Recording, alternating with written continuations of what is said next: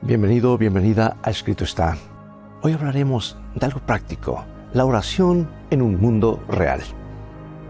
Y comenzaré con esta historia. Hudson Taylor fue un misionero en China en el siglo XIX. Pasó 51 años allí y su obra médico-misionera atrajo a un gran número de personas a tomar decisiones por Cristo. Hudson Taylor era un hombre de verdadera fe y creía en el poder que hay en Dios a través de la oración.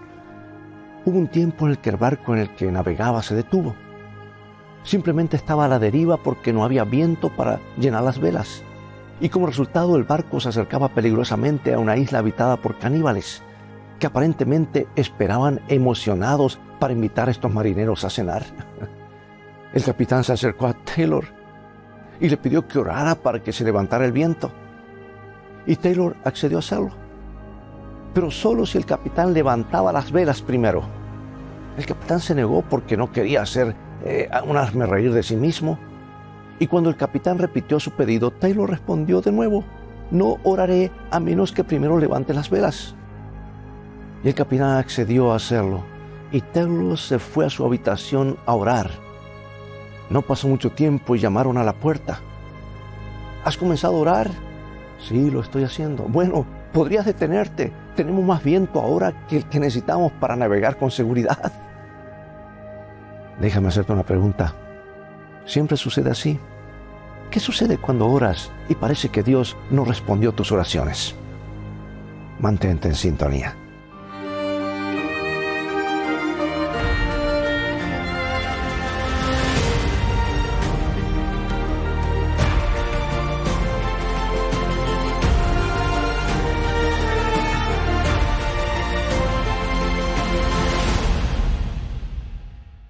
Historia que conté hace un momento ilustra algo muy importante.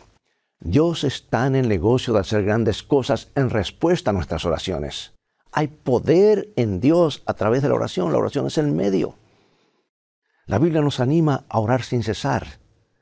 La oración ha sido descrita como el aliento del alma. Y a través de la oración nos comunicamos con Dios. Allí está la fuente de poder. No puede haber una relación real con Dios sin comunicación con Dios. Y una persona que se comunica con Dios en oración se abre a la bendición de la presencia de Dios. Es que la oración eleva a una persona a Dios y nos abre la mente y los propósitos de Dios. Y en ese famoso pasaje de la Biblia donde Pablo describe o escribe acerca de la armadura de Dios, escribe que debemos estar orando en todo tiempo con toda oración y súplica en el Espíritu dice, velando en ello con toda perseverancia y súplica por todos los santos. Ahora, si analizas un poco, verás que el escritor bíblico Pablo nos exhorta a orar siempre, llevar nuestras peticiones, llevarlas a Dios y perseverar en oración. Orar, orar y no rendirnos. Y Jesús nos enseñó exactamente lo mismo. Voy a ver un pasaje aquí en el Evangelio de Lucas, capítulo 18. El versículo 1 nos dice así. También le refirió Jesús una parábola sobre la necesidad de orar siempre y no desmayar. Es muy evidente que Dios quiere saber de nosotros y se preocupa por lo que pensamos y sentimos. Y esa línea dice que Dios quiere que no solo oremos, sino que perseveremos en la oración. No renunciar, no rendirnos. Este pasaje continúa diciendo lo siguiente. Había en una ciudad un juez que ni temía a Dios ni respetaba a hombre. Había también en aquella ciudad una viuda a la cual venía a él diciendo, Hazme justicia de mi adversario. Y él no quiso por algún tiempo, pero después de esto dijo dentro de sí, aunque ni temo a Dios ni tengo respeto a hombre, sin embargo, porque esta viuda me es molesta, le haré justicia, no sea que viniendo de continuo me agote la paciencia. Y dijo el Señor, oíd lo que dijo el juez injusto. ¿Y acaso Dios no hará justicia a sus escogidos que claman a Él día y noche? ¿Se tardará en responderles? Os digo que pronto les hará justicia. Pero cuando venga el Hijo del Hombre, ¿hallará fe en la tierra? Este pasaje nos sugiere varias cosas, amigo y amiga. Para empezar, nos enseña sobre el carácter de Dios no por ejemplo, sino por contraste. A diferencia del juez injusto, Dios está dispuesto a acudir en ayuda de su pueblo. Y Él está dispuesto a hacer, hacerlo rápidamente, dice la Biblia. Dios quiere bendecirnos. Él quiere que prosperemos. Eso no quiere decir que Dios quiera hacernos ricos a todos o que quiera hacernos a todos arquitectos o maestros de escuela o físicos o cualquier otra cosa. Es decir, que Dios quiere bendecirnos, es decir, prosperarnos, animarnos, desafiarnos a lo que sea que Dios considere que es mejor para nosotros. Nunca te dejaré, ni te abandonaré. Y Dios siempre dice la verdad. Lo sabemos con seguridad. Dios está dispuesto a darnos buenos regalos más fácilmente de lo que los padres terrenales están dispuestos a dar cosas buenas a sus hijos. Y cuando vienes a Dios en oración, puedes dar, darte el lujo de creer que Dios quiere darte lo mejor de las bendiciones. Y eso a veces plantea preguntas en nuestras mentes. Seamos honestos aquí. Si estuviéramos haciendo una pregunta de, eh, de telerrealidad sobre la, la oración, habría una docena de personas viviendo en una casa grande, compartiendo sus experiencias con la oración, y habría una persona conduciendo un auto nuevo y disfrutando de buena salud, y acabando de recibir una promoción en el trabajo, y esta persona estaría alabando al Señor. Pero luego hay alguien más que también oró que su hijo se mejore y su hijo muere. Y a pesar de que oraron y ayunaron, y, y ayunaron y oraron, y continuaron orando y ayunando, las cosas no salieron como ellos oraron. Una esposa ora por la salvación de su esposo y él nunca se convierte. Un hombre ora por un viaje seguro y nos sorprende siendo arrancado de su automóvil por la ventana y nunca puede volver a caminar normalmente. Creo que la mayoría de la gente puede relacionarse con eso en algún nivel, ¿verdad? Porque muchas personas han orado por la luz del sol y en su lugar ha llovido. Y te preguntas, ¿Dios escuchó mi oración? Piensa en lo que nos dice la Biblia sobre la oración. Jesús dijo, todo lo que pidáis en mi nombre lo haré. Él dijo, pedid y se os dará, buscad y hallaréis, llamad y se os abrirá la puerta. Es un poco como recibir un cheque en blanco, ¿verdad? Ahora, por supuesto, hay algunas condiciones que se aplican a esto. David escribió que si consideramos la iniquidad de nuestro corazón, el Señor no nos escuchará. Y si nos tomamos en serio que nuestras oraciones sean respondidas, tenemos que tener hambre y sed de justicia. Estos son los que serán saciados. Dios dijo que derramaría agua sobre la tierra seca. Y uno de los versículos más notables de toda la Biblia, el que no escatimó a su propio Hijo, sino que lo entregó por todos nosotros, ¿cómo no nos dará también con él todas las cosas? Es ese Dios, es Dios que está diciendo, si te he dado a Jesús, ¿qué no te daría? Y todo eso, hermanos, es maravilloso. Excelente increíble e imprescindible. Pero cuando volvemos a nuestra historia bíblica notamos algo. Esta mujer que estaba apelando al juez finalmente lo cansó con su continua insistencia. Como decimos, le ganó por cansancio. Se la conoce como la viuda importuna. Importuna significa problemáticamente urgente o persistente en solicitud o demanda lo que indica que esta mujer no obtuvo lo que buscaba en la primera ronda. Tenía que preguntar y volver a preguntar. Es un milagro que la gente no ore más de lo que hace. Eh, Leíase eh, donde alguien escribió que las tinieblas del maligno encierran a los que se niegan a orar. Y creo que es correcto. Y la oración no tiene por qué ser memorizada. Estás abriendo tu corazón como a un amigo, estás hablando de cosas que claramente te interesan y son importantes para ti. Y estás invitando cada vez más a la presencia de Dios, a que venga a actuar en tu vida. Y, y no pienses ni por un minuto que tus oraciones tienen que ser obras maestras, floridas y elocuentes. No necesitan serlo. La oración se trata de una comunicación honesta con Dios. Pero si somos honestos, debemos admitir que a veces Dios no nos da lo que queremos cuando oramos. Y eso no es solo cuando oramos las oraciones egoístas. Oras por un millón de dólares y no lo obtienes. No siempre es muy difícil ver por qué podría ser. Oras para que haga un buen tiempo para la boda de tu hija y llueve. Bueno, ya sabes, así son las cosas. Pero puede ir mucho más profundo que eso. Por ejemplo, oras por un embarazo y la prueba es positiva. Dos líneas rojas. Y esperas con ansias a este bebé por el que oraste. Y llega el gran día. Y el niño nace severamente discapacitado.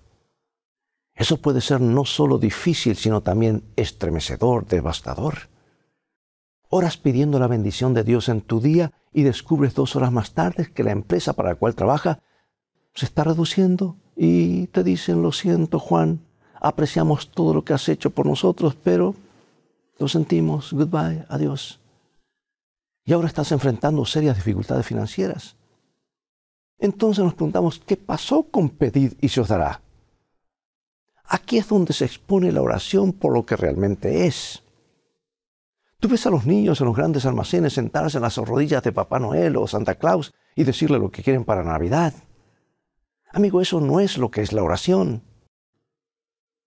Es por eso que yo debo tener mucho cuidado con eso que se predica muy ah, eh, por muchos lugares el Evangelio de prosperidad. Pide, Dios te va a dar, pide. Hermanos, cuidado, la oración es ponernos en armonía con Dios, su voluntad es mayor que la nuestra. Ves, por ejemplo, un niño con su abuelo en un caluroso día de verano, y eso significa una palabra, un ice cream, un helado. Si un niño no puede sacarle un helado al abuelo en un día caluroso, pues pensamos ese abuelo debe tener un corazón de granito, de piedra. Pero eso no es lo que es la oración. La oración, escucha bien, es un ejercicio para aprender a confiar en la soberanía de Dios. Lo explicaré. ¿Quién sabe mejor? ¿Tú o Dios? Dios, por supuesto. ¿Quiere Dios para nuestra vida lo mejor para nosotros? Oh, sí lo quiere. ¿Siempre es fácil de entender? No, no lo es.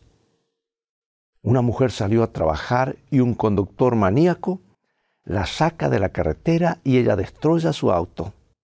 Se mete en una pelea con el seguro, su hombro roto, nunca vuelve a funcionar igual, pierde tiempo libre en el trabajo y pierde dinero y finalmente tiene que mudarse a otro apartamento porque se atrasa en alquiler eh, en el que está. ¿Puede llamar fácilmente a eso la voluntad de Dios? Amigos, no es fácil. Eso es posible. Pero no consideras fácilmente la idea de que Dios pensó que era una buena idea que la vida de esta mujer se volviera miserable. Sin embargo, pregunto, ¿es posible que Dios pueda sacar algo hermoso del quebrantamiento de la situación de esa mujer? Claro que sí.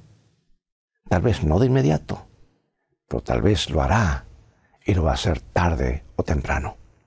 Escuché acerca de un hombre que trabajaba en una escuela cristiana pero perdió su trabajo en circunstancias inestables. Sus ingresos ya no tenía, no tenía seguro, sin explicación, simplemente fue descartado como si no importara.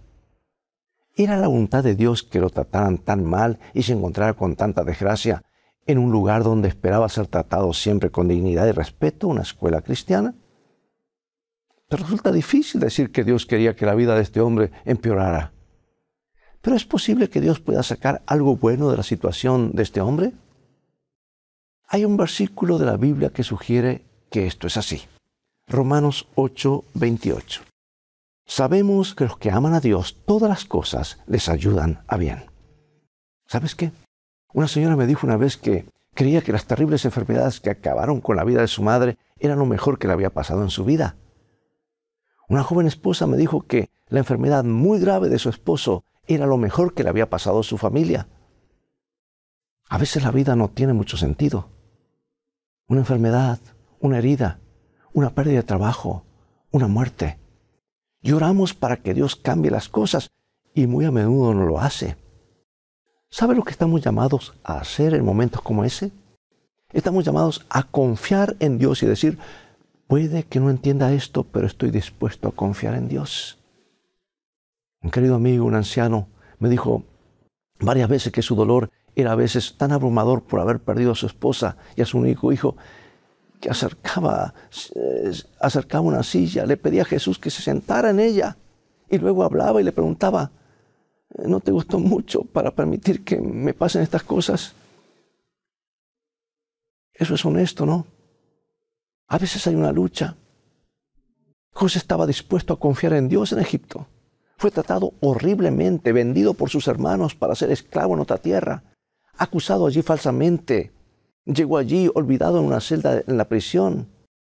Pero en todo eso confió en Dios y le salió bien. Porque las crisis son las oportunidades de Dios, son el material del cual están hechos los milagros. Pero nos preguntamos, ¿qué pasó con los mártires de ayer? Confiaron en Dios y aún así perdieron la vida. Déjame sugerirte algo antes de orar. Sería bueno que entendiéramos algo acerca de quién es Dios. Dios es la majestad del universo. Él es el soberano de los cielos. Y aunque a veces nos cuesta entender los caprichos de la vida, podemos darnos el lujo de confiar en Dios sin importar lo que nos traigan nuestras experiencias. Dios nunca nos ha nos dado una razón para que dudemos de Él o desconfiemos de Él. Hace la pregunta en el libro de Génesis, ¿no hará lo correcto el Dios de toda la tierra? ¿Alguna vez escuchaste la historia de Job? un buen hombre descrito por Dios como perfecto y un hombre que oraba. Sin embargo, Job fue un hombre que experimentó verdaderas dificultades y no lo entendió durante mucho tiempo. Y el libro de Job cuenta la historia de un hombre que luchó por enfrentarse a la soberanía de Dios. Job era un hombre de oración, pero sufrió y luchó y clamó a Dios y se quejó en angustia. Era como si Job estuviera tratando de llamar la atención a Dios. Pero al final, Dios le llamó la atención de Job. Porque en Job 38 leemos lo que creo que es uno de los pasajes bíblicos más potentes que existen. Dios le habla a Job y le dice comenzando el versículo 4. Vamos a leer varios versículos. ¿Dónde estabas tú cuando yo fundaba la tierra? Házmelo saber si tienes inteligencia. Y dije, hasta aquí llegarás y no pasarás adelante y ahí parará el orgullo de tus olas. ¿Has entrado tú en las fuentes del mar y has andado escudriñando el abismo?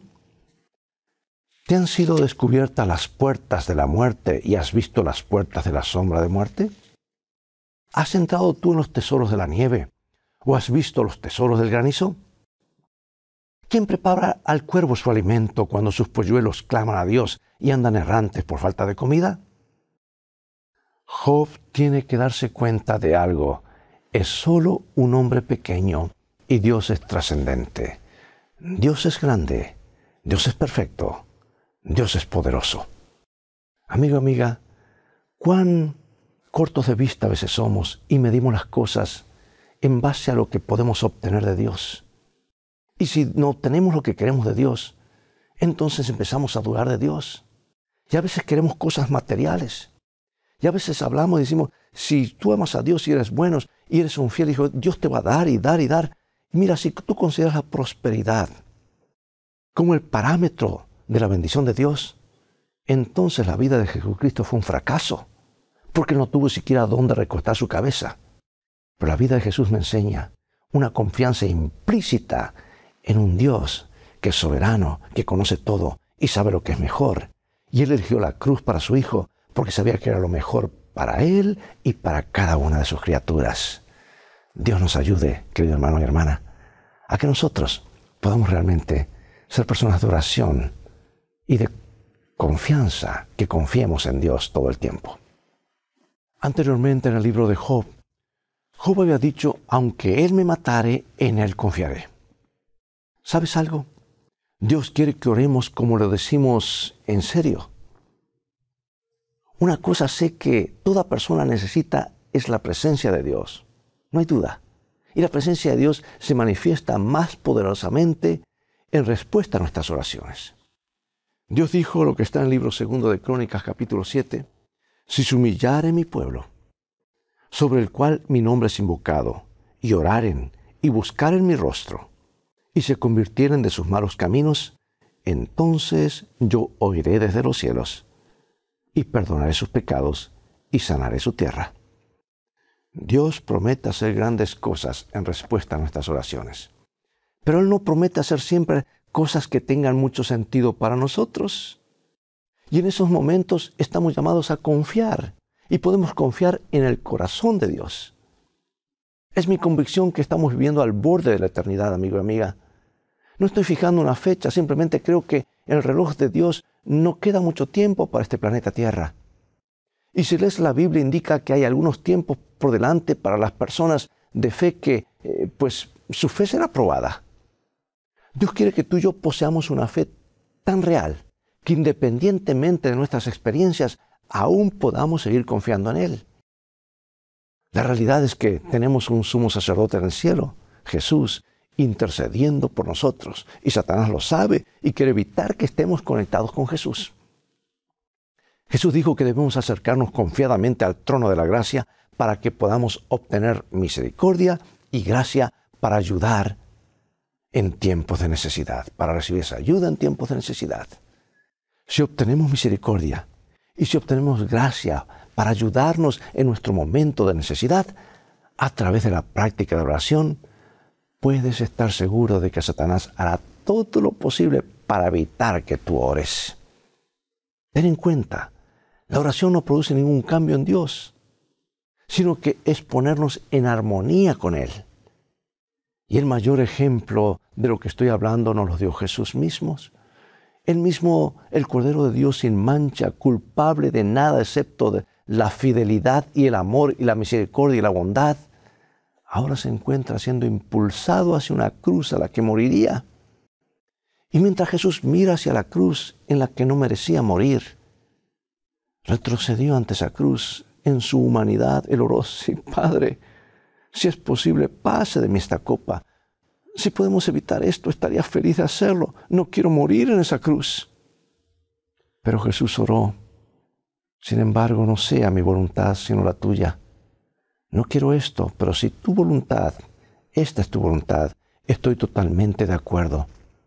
Si crees que este es el camino a seguir, iré confiando en ti. Amigo, amiga, eso es confianza real. Y tú puedes confiar en Dios de la misma manera. Bueno, ahora para concluir quiero leer unas citas de mi autora favorita, del libro más traducido y posiblemente más leído después de la Biblia, El Camino a Cristo, página 98 hasta el 101. Leeré solamente algunos párrafos. Es necesario ser diligentes en oración. Ninguna cosa os lo impida haced cuanto podáis para que haya una comunión continua entre el Señor Jesús y vuestra alma. Aprovechad toda oportunidad de ir donde se suele orar. Los que están realmente procurando mantenerse en comunión con Dios asistirán a los cultos de oración. Serán fieles en cumplir su deber y ávidos y ansiosos de cosechar todos los beneficios que puedan alcanzar. Aprovecharán toda oportunidad de colocarse donde puedan recibir rayos de luz celestial. No hay tiempo o lugar en que sea impropio orar a Dios. No hay nada que pueda impedirnos elevar nuestro corazón en ferviente oración. En medio de las multitudes de las calles o en medio de una sesión de nuestros negocios, podemos elevar a Dios una oración e implorar la dirección divina. Donde quiera que estemos, podemos estar en comunión con Dios. Debemos tener abierta de continuo la puerta del corazón e invitar siempre al Señor Jesús a venir y morar en nuestra alma como huésped celestial. Presentad a Dios vuestras necesidades, tristezas y gozos, cuidados y temores.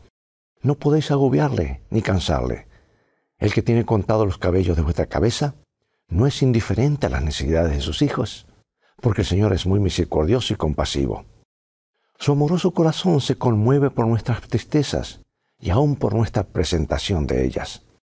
Llevadle todo lo que confunda vuestra mente. Ninguna cosa es demasiado grande para que Él no la pueda soportar, pues sostiene los mundos y rige todos los asuntos del universo. Ninguna cosa que de alguna manera afecte a nuestra paz es tan pequeña para que Él no la note. No hay en nuestra experiencia ningún pasaje tan oscuro que Él no pueda leer, ni perplejidad tan grande que no pueda desenredar. Ninguna calamidad puede acaecer al más pequeño de sus hijos. Ninguna ansiedad, ansiedad puede asaltar el alma. Ningún gozo alegrar. ninguna oración sincera escaparse de los labios sin que el Padre Celestial lo note, sin que tome en ello un interés inmediato. Él sana a los quebrantados de corazón y venda sus heridas. Las relaciones entre Dios y cada una de las almas son tan claras y plenas como si hubiese otra alma por la cual hubiera dado a su Hijo amado. Oh, hermosas palabras, que puedan ser una realidad de nuestra vida. Acompáñame a orar. Gracias, oh Dios, porque escuchas nuestras oraciones. Queremos confiar en ti, en las buenas y en las malas, porque al final tienes reservado lo mejor para nosotros. Ayúdanos a ser personas de oración y confianza, pase lo que pase. En el nombre de Jesús oramos. Amén.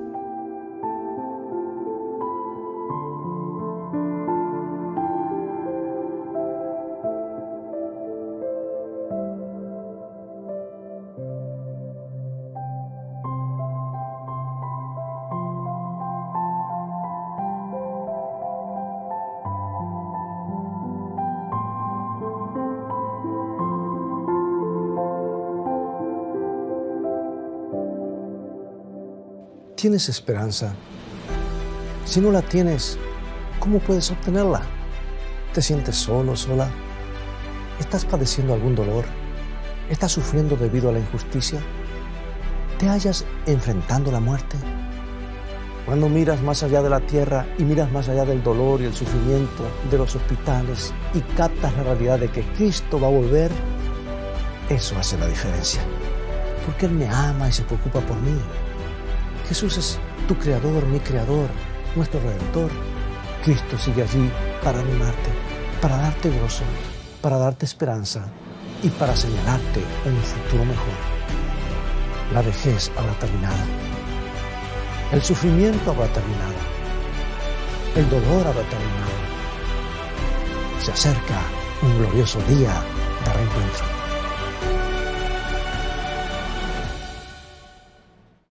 Bien, es todo el tiempo que tenemos por hoy. Ha llegado el momento de despedirnos. Espero que el tema de hoy haya sido una bendición en tu vida.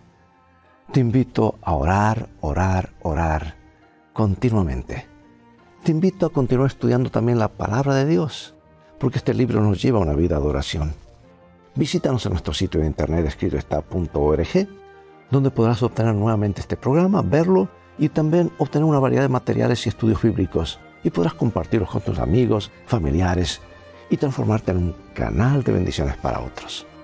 Mientras tanto, Dios te bendiga y te guarde y recuerda, escrito está, no solo de pan vivirá el hombre, sino de toda palabra que sale de la boca de Dios.